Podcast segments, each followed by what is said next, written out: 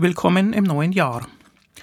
Die Hörkolumne Freigeist wird auch 2022 fortgeführt mit Themen aus dem Spektrum des säkularen Humanismus, sei es mit kulturellem oder weltanschaulichem oder weltanschauungspolitischem Bezug, sei es zum Zwecke freundlich deutlicher Religionskritik oder sei es zu Aspekten eines wissenschaftsbasierten Welt- und Menschenbildes. Die positive Bewertung wissenschaftlicher Erkenntnis ist ja ein Grundpfeiler einer aufgeklärten humanistischen Weltanschauung, denn Wissenschaft liefert durch ihre kontrollierbaren Methoden verlässlichere Erkenntnisse als andere Wege, etwa der Esoterik, der Anthroposophie, der Geistseherei, Offenbarungsgläubigkeit oder anderen Formen willkürlicher Glaubensverschwendung, beschwörender oder verschwörender Art. Wissenschaft lässt uns mehr sehen und tiefer blicken. Sie stellt Zusammenhänge her und zeigt Mechanismen auf, die uns ein immer besseres Verständnis der Dinge ermöglichen, ein Verständnis, das über bloßes Fühlen, Meinen und Wollen hinausgeht, das über Spekulieren und Fantasieren hinausgeht, weit hinausgeht, weil es prüfbar und rational nachvollziehbar ist. Darum soll es heute gehen. Wie funktioniert Wissenschaft? Woher kommt ihre besondere Verlässlichkeit? Und vor allem, welche Rolle spielen Theorien dabei? Wissenschaftliche Theorien. Was macht sie aus? Was leisten sie? Das Wort Theorie hat ja nicht überall den besten Ruf. Oft wird abwertend gesagt, etwas sei ja bloß Theorie. Und damit wird suggeriert, es sei nicht praktisch bewährt, vielleicht gar nicht anwendbar. Vielleicht stellt sich die Sache in der Praxis ganz anders dar, meint man dann, und nur darauf kommt es ja an, auf die Praxis, auf das Tun. Die Theorie ist blutleer und abstrakt, die Tat aber lebendig und konkret. Grau, mein Freund, ist alle Theorie, hört man gelegentlich. Das Originalzitat lautet Grau, teurer Freund, ist alle Theorie und grün des Lebens goldener Baum. Es stammt, nein, nicht aus der Lutherbibel, sondern aus der zweiten Quelle deutscher Lieblingszitate von Goethe aus Goethes Faust. Das macht es nicht besser. Schon, dass hier ein Baum gleichzeitig grün und golden sein soll, lässt an der Urteilskraft des Dichters zweifeln.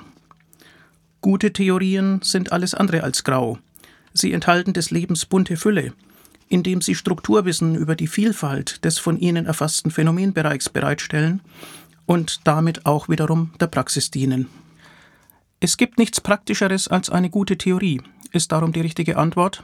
Ebenfalls ein Zitat, das wohl vom Psychologen Kurt Lewin stammt, aber auch Immanuel Kant, dem Physiker Kirchhoff oder Albert Einstein zugeschrieben wird.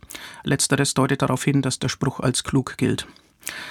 Tatsächlich hat sich auch schon Kant über diese Theorieverachtung geärgert, wie der Titel einer seiner Schriften beweist über den Gemeinspruch, das mag in der Theorie richtig sein, taugt aber nicht für die Praxis. 1793 erschienen, darin werden Bezüge zur Moralphilosophie, zum Staatsrecht und zum Völkerrecht behandelt. Was eine gute Theorie ausmacht und wie man sie anwendet, ist also durchaus eine spannende Frage.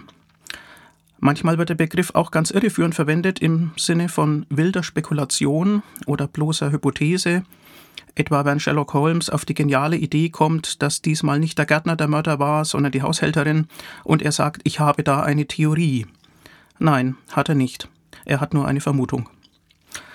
Und manchmal wird die Stärke des Theoriebegriffs zwar anerkannt, aber dann falsch in Anschlag gebracht, falsch in Dienst genommen, etwa wenn sogenannten Verschwörungstheorien Erklärungskraft zugeschrieben wird, wie es bei einer echten Theorie der Fall wäre aber darüber ist im letzten Jahr aus dunklen Anlässen ja schon genügend geredet worden.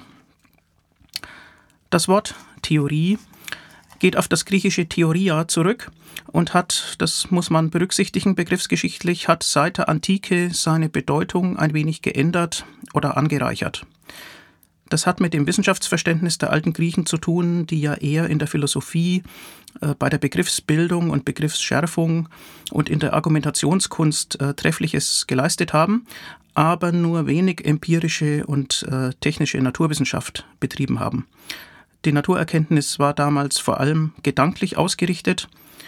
Theoria meint daher die reine Schau oder ruhige Betrachtung einer Sache ohne einzugreifen, ohne zu experimentieren, ohne die Natur zu manipulieren und Phänomene künstlich und kontrolliert zu erzeugen, wie wir das heute tun. Das hat sich eben in der Neuzeit fundamental geändert. Wenn wir heute die großen Rahmentheorien der theoretischen Physik betrachten, etwa die klassische Mechanik oder die Elektrodynamik, die Quantentheorie, die spezielle, die allgemeine Relativitätstheorie, dann sind diese Theorien ja nicht durch bloße Betrachtung der Natur entstanden, sondern durch gezielte Fragestellungen, die in Experimenten entschieden wurden und äh, die dann natürlich technische Mittel voraussetzen. Mit einer reinen Schau wäre man da nicht weit gekommen. Und vor allem hätte man nicht die ungeheure Reichweite und Verlässlichkeit der Naturbeschreibung erreicht, über die wir heute verfügen. Wie können wir die Aussagekraft wissenschaftlicher Theorien heute verstehen? Das ist natürlich ein Kernthema der Wissenschaftstheorie und dazu will ich nun noch ein paar Schlüsselgedanken zusammentragen und erläutern. Ich orientiere mich dabei im Wesentlichen an einer einzigen Quelle, aus der reiche Erkenntnis und Metaerkenntnis für unser Thema sprudelt. Ähm, das ist ein 2021 neu erschienenes Buch des Bonner Philosophen Andreas Bartels, das schlicht den Titel Wissenschaft trägt und im Verlag de Gruyter in der Reihe Grundthemen Philosophie erschienen ist. Es ist ja im Grunde ein kühnes Unterfangen, in einem Buch mit nur 250 Seiten über Wissenschaft schlechthin zu schreiben. Und das ist Herrn Bartels wirklich gut gelungen. Man merkt seine Erfahrung als Wissenschafts- und Erkenntnistheoretiker. Es ist eine ausgezeichnete äh, Zusammenfassung wesentlicher Fragestellungen und Antwortstrategien der professionellen, der akademischen Wissenschaftsphilosophie damit gelungen. Wer also einen vertieften Einblick ähm, in diese Welt der Wissenschaftsphilosophie bekommen will, dem sei das Buch empfohlen. Es ist keine ganz leichte, jedenfalls keine seichte Lektüre und man muss sich schon konzentrieren beim Lesen, aber es lohnt sich. Ich werde im Folgenden nur einige äh, der Argumentationslinien grob skizzieren und vielleicht ein wenig zuspitzen. Viele Thesen der Wissenschaftsphilosophie sind unter den Fachleuten notorisch umstritten. Im Detail gibt es, wie meistens in der Philosophie, eben viele Positionen und außerdem ist ein Teil der Auffassungen einem historischen Wandel unterworfen und ob dieser Wandel dann immer einen Fortschritt mit sich bringt, ist auch wiederum umstritten. Ja, es äh, mag also sinnvoll sein, ähm, mal historisch zu fragen, welche Auffassungen über den Charakter der Wissenschaft sind denn seit der frühen Neuzeit vertreten worden. Wie haben sich da die Aspekte entwickelt und äh, in gegenseitiger Kritik angereichert? Exemplarisch will ich einige herausragende Namen nennen und die von Ihnen vertretenen Wissenschaftskonzepte kurz erläutern. Zunächst Francis Bacon. 1561 bis 1626 hat der Mann gelebt. Äh, es gibt einen gleichnamigen Künstler, den meine ich nicht. Es geht hier um Wissenschaft. Das Hauptwerk dieses Francis Bacon, das Novum Organon, ist 1620 erschienen und er plädiert darin für ein gezieltes methodisches Vorgehen, wenn man der Natur Erkenntnisse abringen will. Sein Zugang ist ausdrücklich erfahrungsbasiert. Und es sollen dann Schlüsse gezogen werden aus einer Vielzahl überprüfbarer Einzelerfahrungen. Nun, das klingt vernünftig. Wie hat sich Bacon das vorgestellt? Er hat sich das so vorgestellt, dass man quasi in Tabellen die Beobachtungsergebnisse notiert. Am Beispiel des Phänomens Wärme, wie kann man das erklären? Wie kann man das Phänomen Wärme verstehen? Kann man das durchexerzieren? Das wären drei Tabellen, nämlich ähm, zunächst alle Erfahrungen, bei denen sich dieses Phänomen zeigt. Also etwa ähm, bei Sonnenstrahlen, am Feuer und so weiter. Zweitens dann eine Negativliste nämlich Fälle, von denen man meinen könnte, dass sie so ähnlich sind, in denen sich das Phänomen aber nicht zeigt. Also beispielsweise das Sternenlicht oder das Mondlicht im Vergleich zum Sonnenlicht. Das wärmt ja nicht. Und drittens, ähm, in der dritten Liste die beobachteten Veränderungen des Phänomens. Also wann wird etwas wärmer, ähm, wann kühlt es wieder ab, etc. Das Ziel dabei ist nach Bacon ein Merkmal zu finden, das immer zusammen mit dem Phänomen auftritt und das aber dann fehlt, wenn das Phänomen nicht vorhanden ist. Also ein äh, Kennzeichen äh, dieses Phänomens, das dann vielleicht eine Erklärungsleistung erbringt. Er wirft dabei ein Eliminationsverfahren an, nämlich äh, wenn aus den Listen hervorgeht, äh, dass etwas nicht immer dann auftritt oder auch auftritt, wenn das Phänomen gar nicht vorhanden ist, dann ist es zur Erklärung offenbar ungeeignet.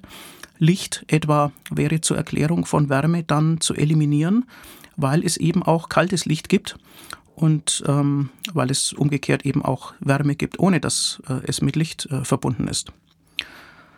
Er kann dann etwa aus Reibungsphänomenen äh, erschließen, dass es keinen extra Wärmestoff geben wird. Und ähm, er erschließt dann tatsächlich auch aus heutiger Sicht noch zutreffend, äh, dass Wärme durch innere Bewegung äh, materieller Bestandteile erklärt werden kann. Darauf kommt er durch einen Analogieschluss von Makro- auf Mikromechanismen, denn Makro etwa bei der, bei der Flamme oder so, da sieht man, äh, wenn sich was aufheizt oder auch bei, bei Wirbeln, die sich im kochenden Wasser bilden, ähm, äh, da sieht er das Phänomen. Und er schließt dann darauf, dass es bei kleineren Materiebestandteilen mikroskopisch betrachtet eben auch so sein soll. Das ist kein zwingender Schluss, das ist nur ein Analogieschluss.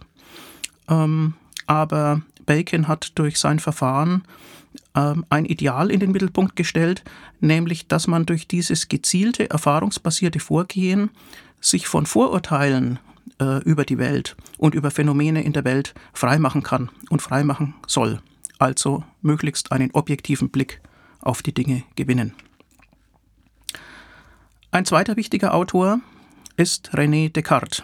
1596 bis 1650 hat er gelebt. Das war die Zeit Galileo Galileis, ähm, wo die Physik durch gezielte Experimente und mathematische Idealisierungen schon wichtige Einblicke äh, in den Aufbau der Natur, insbesondere in die Mechanik, bekommen hat. Und ähm, Descartes hat tatsächlich eine mechanistische Naturphilosophie vertreten in dieser Zeit. Er ging aus von einer Kritik des aristotelischen Substanzbegriffs. Bei Aristoteles ist es noch so, dass verschiedene ja, Verhaltenstendenzen ähm, der Materie, aber auch von Lebewesen ähm, durch jeweils getrennte Substanzarten erklärt werden sollten. Und das möchte Descartes vereinheitlichen. Bei ihm ist alle Materie gekennzeichnet durch ihre Ausdehnung. Und alle Eigenschaften der Materie sollen erklärt werden durch die Bewegung, durch die Ausdehnung der Materie und durch die Arten ihrer Bewegung. Insofern ist damit ein Vereinheitlichungsprogramm auf mechanistischer Basis angelegt und ähm, das impliziert dann eine reduktive Erklärung, also der Eigenschaften etwa der Härte von Körpern, was eben daher kommt, dass die Bestandteile des Körpers, wenn man sie zusammendrückt, eben, ähm, weil sie sich ja im Raum bewegen, einen entsprechenden Widerstand erzeugen. Das geht äh, bis zur Rolle von Nervenfasern und ähm, also etwa äh, Repräsentationen äh, der Außenwelt oder gelernte Reaktionen, äh, psychische Phänomene, äh, die werden auch so weit wie möglich ähm, bei Descartes mechanistisch erklärt, wobei es dann eine charakteristische Schnittstelle zur Seele gibt. Äh, das ist der Descartesche Dualismus. Aber hier ähm, geht es uns ja um sein Verständnis von Naturgesetzen und das ist ein, ein strukturbildendes Verständnis. Vereinheitlichung durch mathematisch formulierbare Naturgesetze. Der dritte bedeutende Name ist Immanuel Kant. 1724 bis 1804 hat er gelebt. Das war die Zeit Isaac Newtons, der Newtonschen Mechanik, die ja eine umfassende Theorie der Phänomene äh, im Himmel und auf der Erde zur Verfügung gestellt hat. Und Kant war an der Frage äh, interessiert, wie denn unser wissenschaftliches Wissen derart sicher und verlässlich sein kann. Und er meinte, dass das nicht nur durch rationale Begründungen und nicht nur durch mathematische Abstraktionen gewährleistet wird, sondern durch die Angabe der Faktoren und Bedingungen, die objektive Erfahrungserkenntnis überhaupt ausmachen. Also die äh, bekannte Formel dafür ist Bedingungen der Möglichkeit von Erkenntnis. Wenn man die auffinden kann, dann ist es kein Wunder, dass das, was diese Bedingungen der Möglichkeit von Erkenntnis ausmacht, in der Erkenntnis sozusagen in unserem Blick auf die Welt realisiert sein werden. Und das hat er sich ähm, wie folgt vorgestellt. Man beginnt mit Wahrnehmungsurteilen und dann muss aber was dazukommen. Die Wahrnehmung steht nicht für sich alleine. Die wäre ja täuschbar, die ist ähm, schwankend, die ist keineswegs sicher verankert. Es müssen dazukommen Verstandesbegriffe. Und ähm, diese Verstandesbegriffe, die stammen eben nicht aus der Erfahrung, sondern das ist eine notwendige Zutat, um am Ende überhaupt von Erkenntnis reden zu können. Diese Verstandesbegriffe kommen in Gestalt von Kategorien daher, bei Kant etwa Kausalität, Substanz, Wechselwirkung. Und äh, diese Kategorien werden anwendbar durch Schemata, also etwa ähm, regelhafte Aufeinanderfolgen, die auf Ursache-Wirkungsbeziehungen schließen lassen. Das ist dann so ein Schema, ähm, das äh, auf Kausalität hindeutet. Und durch die schematische Anwendung äh, dieser Kategorien werden dann die Wahrnehmungsurteile zu Erfahrungsurteilen. Sie repräsentieren dann objektive Erkenntnis. Damit ist eine Rechtfertigung erbracht, ähm, dass man Wahrnehmungseindrücke ähm, als Repräsentation äh, von Dingen in der Außenwelt verstehen kann. Nun wird dieses Schema der Kategorien bei Kant ausgedehnt auf alle Erscheinungen und dadurch entstehen Grundsätze möglicher Erfahrung, sogenannten Analogien der Erfahrung bei Kant. Und äh, ja, diese Grundsätze, die sind dann äh, tatsächlich realisiert als Naturgesetze. Und das sind äh, bei Kant eben die Newtonschen Naturgesetze, die drei Newtonschen Gesetze. Die sind für ihn reine Naturwissenschaft, weil sie auf diese Weise erschlossen sind aus unseren Erkenntnisbedingungen. Das hat er ausgearbeitet in einer Schrift mit dem Titel Metaphysische Anfangsgründe der Naturwissenschaft, 1786 erschienen. Ähm, und darin wird begründet, dass aus seiner Sicht die Newtonsche Physik ähm, eben nicht bloß empirische Postulate enthält, sondern in diesem skizzierten Sinne notwendig ist. Er hat damit also, so glaubte er, eine metaphysische Begründung der Wissenschaft geleistet, auf dem Wege einer erkenntnistheoretischen Rekonstruktion. Nun, das ist sehr anspruchsvoll, es verspricht sichere Erkenntnis, aber es gilt heute als ziemlich aussichtslos. Denn äh, die Newtonsche Mechanik war ja nun nicht das letzte Wort der Physik, ähm, man hat unterdessen festgestellt in der Raumzeitgeometrie, dass man ähm, nicht nur auf die euklidische Geometrie setzen muss, sondern dass es Raumkrümmungen geben kann, Stichwort Relativitätstheorie.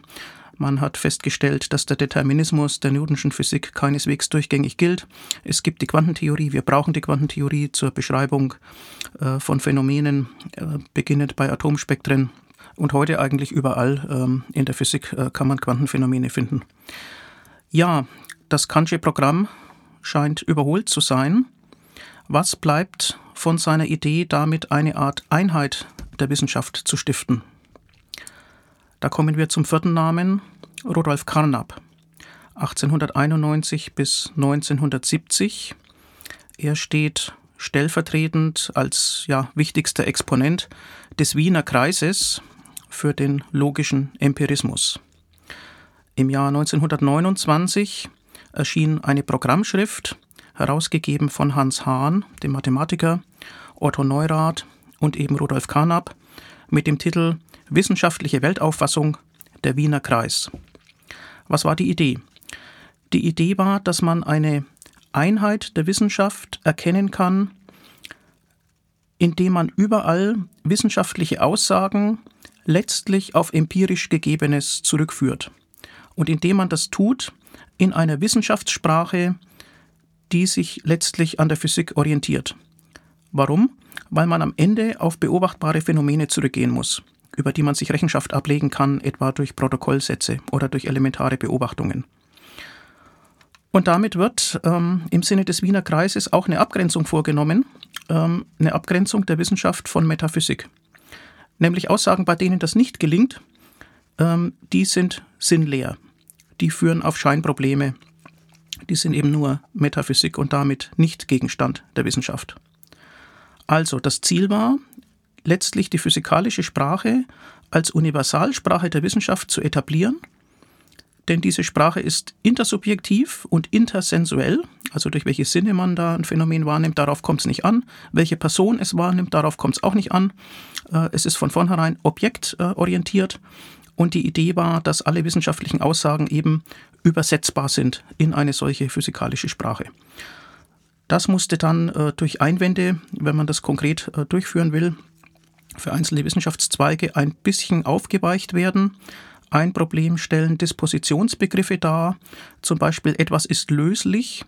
Ähm, was heißt das empirisch? Dass etwas löslich ist, sieht man ja erst dann, wenn es sich tatsächlich auflöst aber löslich ist eine Eigenschaft, die man ja schon zu Zeitpunkten zuschreibt, wo es sich noch nicht aufgelöst hat. Ähm, ja, das heißt also, man muss bedingte Aussagen mit in äh, die Wissenschaftssprache aufnehmen. Das ist dann eine physikalistische Sprache und insbesondere braucht man theoretische Begriffe. Das ist etwas, was der späte Carnap äh, klar gesehen und benannt hat. Nicht alles ruht unmittelbar auf Erfahrung, sondern Wissenschaft funktioniert, indem sie theoretische Begriffe oder theoretische Terme, wie man in diesem Zusammenhang äh, oft auch sagt, mit einführt. Die reine Beobachtungssprache reicht nicht aus, aber die theoretischen Begriffe müssen natürlich so sein, ähm, dass sie eindeutig mit empirisch Prüfbaren in Verbindung stehen. Wissenschaftssprache als Vereinheitlichungsprogramm. Das war der Wiener Kreis. Und dann kam, fünfter Name, klar, der darf nicht fehlen, Karl Popper. 1902 bis 1994 sein Hauptwerk Logik der Forschung, 1935 erschienen. Das betont, dass Wissenschaft aus Satzsystemen bestehen würde.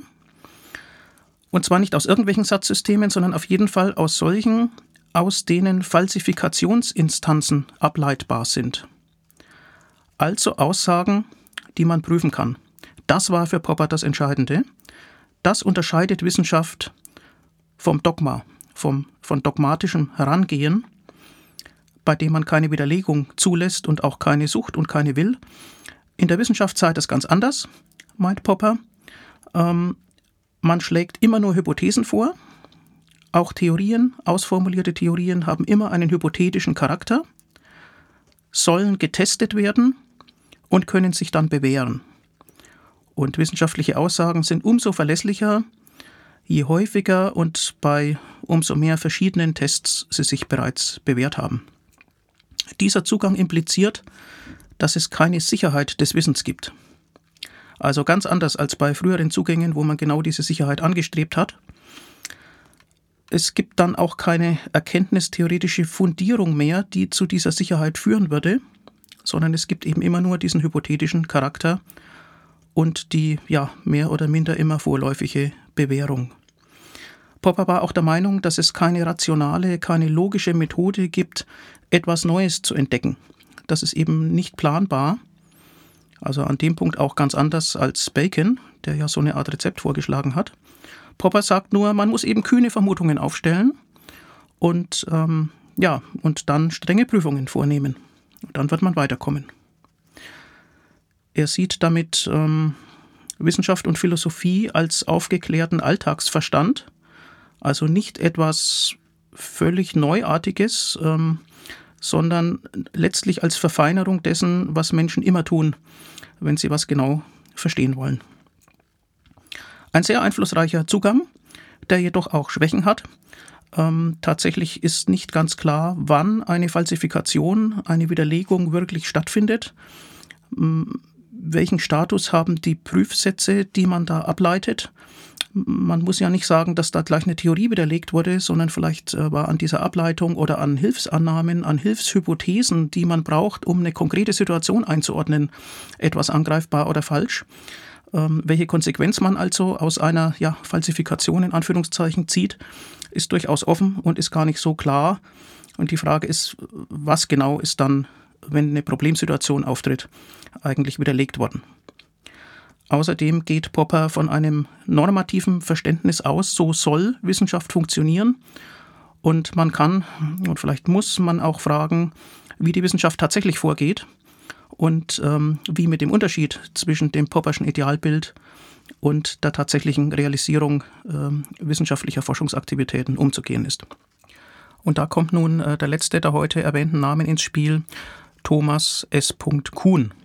1922 bis 1996 hat er gelebt und ähm, er interessierte sich für die Dynamik der Wissenschaft. Wissenschaft weist eine Dynamik auf, ja, aber diese Dynamik besteht nicht nur aus Revolutionen, aus wissenschaftlichen Revolutionen, wo eine Theorie durch eine andere Theorie abgelöst wird, ähm, etwa aufgrund einer umfassenden Falsifizierung, sondern es gibt so etwas wie normale Wissenschaft. Ähm, und das ist das, was in der Praxis der Wissenschaft meist äh, betrieben wird. Und wenn Probleme auftreten ähm, innerhalb eines Paradigmas, dann wird man immer zunächst versuchen, das jeweilige Paradigma, das herrscht und das sich ja schon bewährt hat, auszuschöpfen und äh, in diesem Rahmen das Problem vielleicht mit äh, Zusatzhypothesen zu lösen. Wenn dann eine Anomalie entsteht, dann ist die Frage, wie hartnäckig diese Anomalie ist. Und ähm, das kann dann auch, ohne dass gleich die Theorie umgestoßen wird, äh, zu neuen Entdeckungen führen.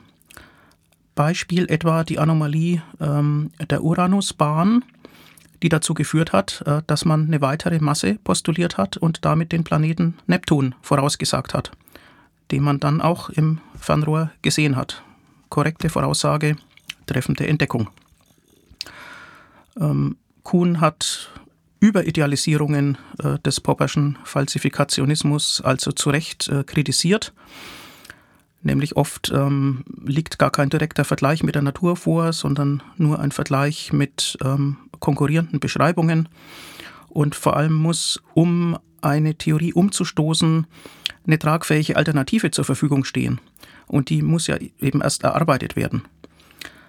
Insgesamt äh, legt Kuhn seine Aufmerksamkeit also eher auf die Anwendung von Theorien und äh, von Paradigmata statt auf deren Prüfung.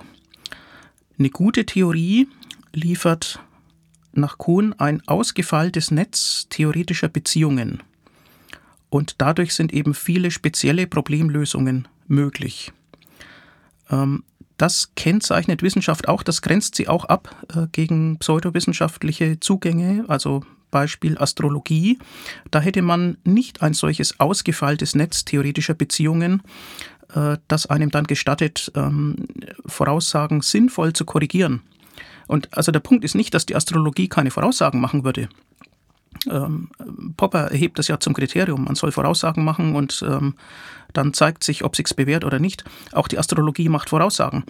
Aber sie hat nicht ein internes, differenziertes Instrumentarium, ähm, um in der Erkenntnis weiterzukommen, wenn sich äh, eine Voraussage als falsch erweist. Ja, wir sehen insgesamt das Bild vom Funktionieren der Wissenschaft. Die Wissenschaftskonzepte ähm, haben sich also gewandelt. Natürlich muss irgendein Empiriebezug vorhanden sein, aber es ist eben nicht nur die Empirie, sondern man sucht nach einer Art gereinigter Empirie, um zu verlässlicher Erkenntnis zu kommen.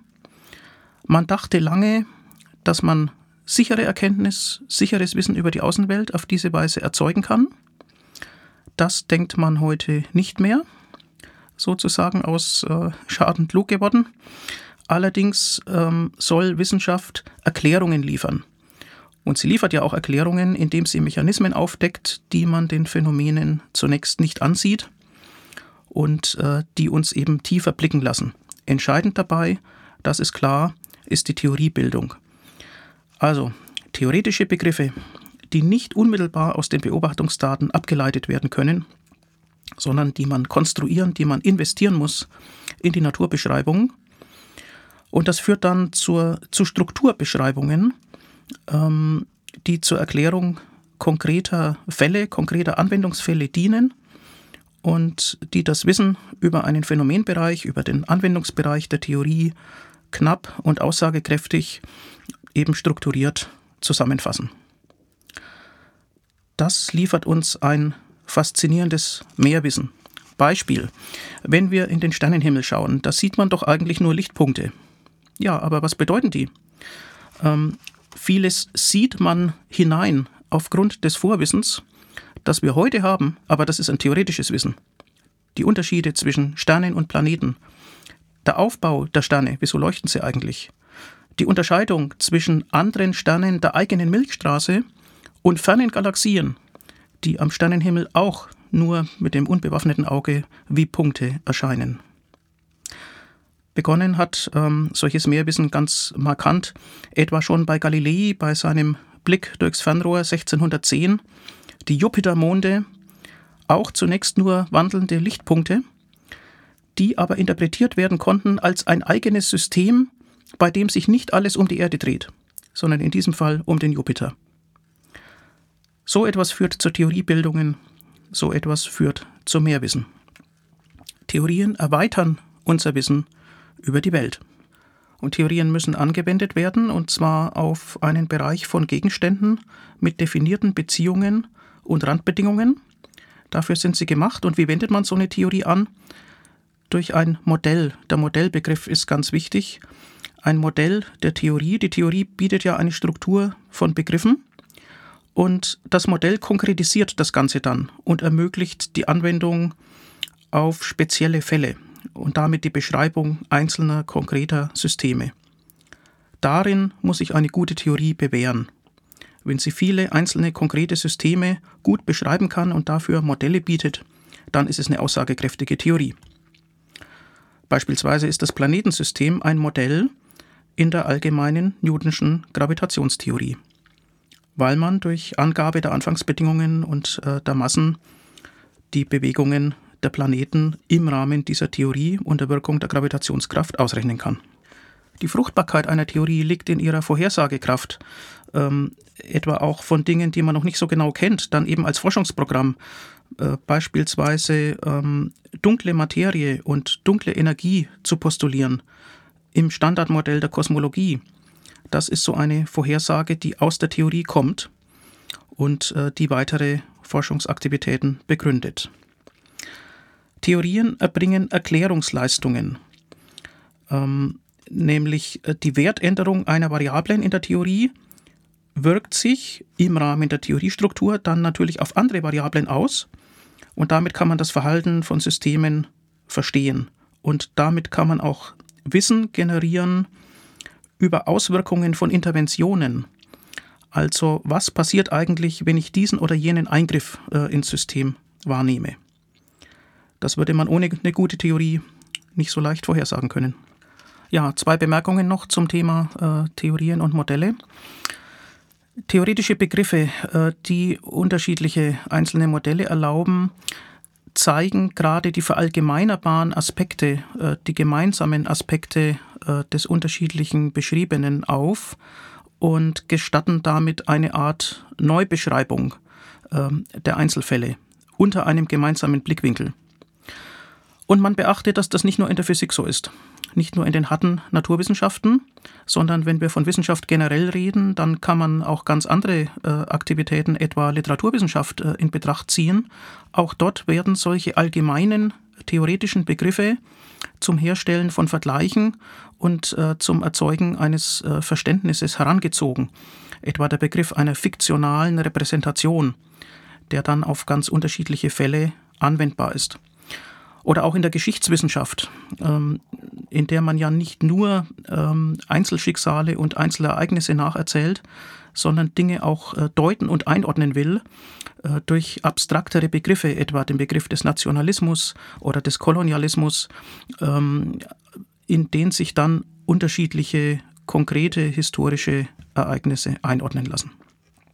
Und zweite Bemerkung, die Modellierung kann auch ein Weg zur Theorie sein.